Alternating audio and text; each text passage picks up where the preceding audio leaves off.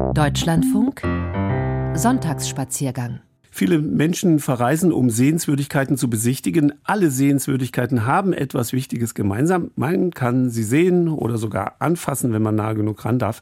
Es gibt aber auch solche Sehenswürdigkeiten, von denen eigentlich gar nichts zu sehen ist. Dazu unsere Reihe, wie beispielsweise das Missing House in Berlin.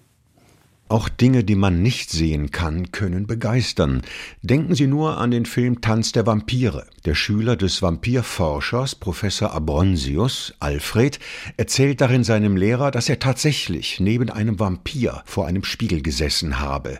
Im Spiegel sei nur er, Alfred, zu sehen gewesen, denn Vampire spiegeln sich nicht. Der Professor ist begeistert. Ich würde was drum geben, das zu sehen. Ja, aber man sieht gar nichts.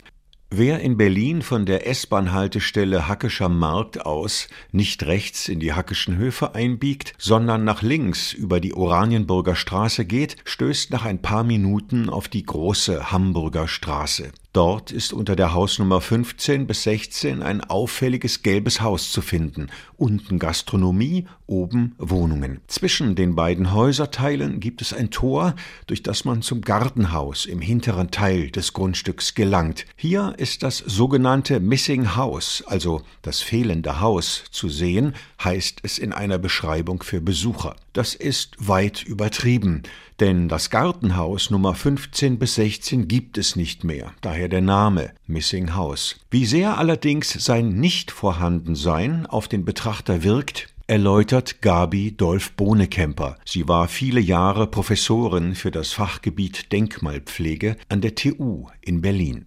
An diesem Ort kann man zwischen zwei existierenden Häusern eine super artikulierte Lücke sehen. Und diese Lücke ist so stark, dass man sich vorstellen kann, dass da etwas gestanden haben muss, weil einfach der Rahmen so klar ist. Deswegen ist es für jemanden, der da hinkommt, ganz klar, dass da etwas war, was da jetzt nicht mehr ist. Und damit, dass da mal was war, stellt sich ja sofort die Frage, was war denn das und warum ist es nicht mehr da? Da müssen Leute gelebt haben in einem Haus, das es nicht mehr gibt. Hier in der Spandauer Vorstadt lebten zu Beginn des letzten Jahrhunderts Menschen aus den unterschiedlichsten sozialen Schichten friedlich zusammen, und zwar Katholiken, Protestanten und Juden. Die große Hamburger Straße hatte darum im Volksmund den Namen Toleranzgasse. Vor dem Zweiten Weltkrieg wohnten hier vor allem viele jüdische Einwanderer aus Osteuropa.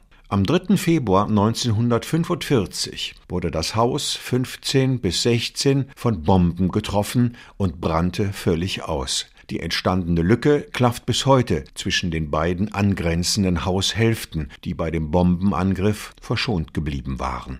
Rund 50 Jahre später, in den 1990er Jahren, stieß der französische Aktionskünstler Christian Boltanski, der damals als Gastprofessor an der Hochschule der Künste tätig war, bei seinen Streifzügen durch Berlin immer wieder auf die Wunde zwischen diesen beiden Häuserhälften. Boltanski begann zu recherchieren und schuf dann das Mahnmal The Missing House. Das, was in dem Haus mal war, ist weg, aber die Erinnerung an das Haus und an seine Bewohner wird aufgeweckt durch eine Kunstaktion, die im Jahr 1990 im Rahmen der großen Kunstausstellung Die Endlichkeit der Freiheit Christian Woltanski hat anbringen lassen. Er hat dazu Recherchen in Auftrag gegeben, er hatte da studentische Mitarbeiter übrigens von der UDK. Die haben dann ordentlich geforscht in den Berliner Adressbüchern und haben für die Hausnummer, die jetzt fehlt, die Bewohner ermittelt. Wer wohnte da, wann, in welchem Jahr die gefundenen Informationen ließ Boltanski auf weiße Metallplatten aufbringen, die an Todesanzeigen erinnern, wie man sie aus Zeitungen kennt. Diese Metallplatten wurden dann an den Brandmauern der beiden Häuser links und rechts der Lücke befestigt. Auf den beiden Gedächtniswänden, die so entstanden, erfährt man beispielsweise, wo und wie lange der Holzmakler Seefeld, die Geflügelhändlerin Buzislawski oder der Feldwebel Hörcher in der großen Hamburger Straße 5 15 bis 16 gelebt haben,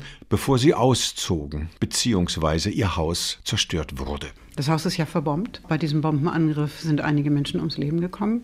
Aber darum geht es in dieser Geschichte eigentlich nicht, sondern es geht darum, ein ehemals gewesenes Haus so zu vergegenwärtigen, dass einem klar wird, es fehlt. Und das macht das Missing House sehr erfolgreich klar. Zu jeder Jahreszeit kommen zahlreiche Besucher in die große Hamburger Straße. Das bedeutet, das Boltanski-Konzept ist tatsächlich aufgegangen. Einerseits. Andererseits geht es aber auch darum, um die Bedeutung des Abwesenden. In jeder Stadt, in allen Orten gibt es immer etwas, was abwesend ist. Man weiß nur nicht, dass es abwesend ist. Wenn es aber so gefasst ist wie beim Missing House, dann spürt man die Abwesenheit. Und diese Abwesenheit materialisiert sich geradezu im eigenen Körpergefühl. Und dann ist auch ganz klar, warum das ein Ort ist, wo die Leute hingehen, weil das berührt einen, persönlich, körperlich. Und natürlich auch äh, den Verstand berührt es. Aber es ist tatsächlich etwas Physisches. Und ich glaube, das ist auch der Grund, warum das ein bleibender Erfolg ist. Die Leute kommen dahin und die Kneipiers nebenan ärgern sich, äh, dass die Leute nicht alle zum Kaffee trinken kommen, sondern um das Missing House anzusehen. Und die Hausbewohner ärgern sich, weil immerfort Fremde in ihren Hof gelaufen sind. Deswegen ist das Tor jetzt verschlossen. Noch ein interessantes Detail am Rande. Die unsichtbare, weil nicht mehr vorhandene Mietshausanlage Große Hamburger Straße 15 bis 16 steht auf der Berliner Denkmalschutzliste. Obwohl man sich beim Denkmalschutz eher, wie man uns auf Anfrage zunächst mitteilte, nur um erhaltene Materie kümmere, nicht um verschwundene. Stimmt im Prinzip auch, sagt Gabi Dolf Bohnekemper. Aber es ist ein wunderbares Paradox, dass man ein nicht existierendes Gebäude als Denkmal bezeichnen könnte. Die Lage ist ja deswegen so kompliziert, weil wir nicht nur das nicht existierende Gebäude haben, sondern wir haben die Schilder an den existierenden Gebäuden, die sozusagen die Geschichte des abwesenden Hauses erzählen.